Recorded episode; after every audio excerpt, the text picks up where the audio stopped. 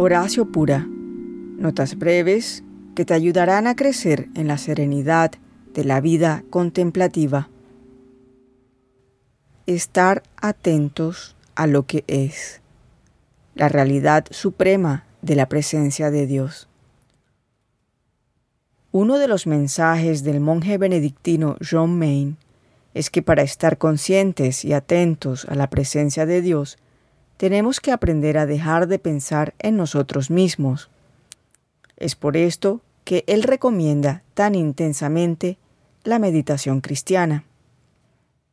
Mientras nos sentamos en silencio y repetimos la palabra sagrada o mantra, damos nuestra atención a la palabra sagrada como una manera de quitar la atención de nosotros mismos.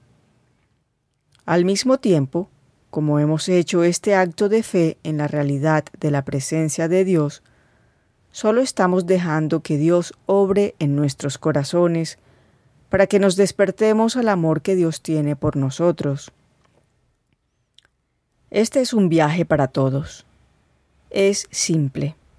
Es un acto de confianza en el amor que Dios nos tiene y es bueno recordar que San Pablo nos ha dicho que el Espíritu Santo ora en nosotros, a menudo con gemidos inefables.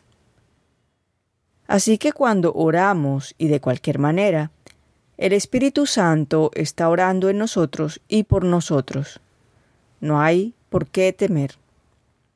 Lo que necesitamos es perseverancia. Decir la palabra sagrada o frase elegida una y otra vez, y volver a ella cada vez que estemos pensando en cualquier cosa.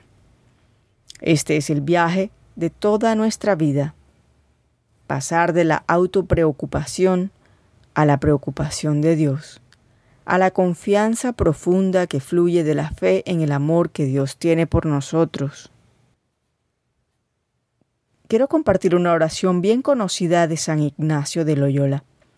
La escribió por primera vez en latín y la dijo a menudo en latín. También podría añadir que los padres de la Iglesia primitiva creían que la gracia era realmente la energía de Dios no creada. ¡Qué regalo!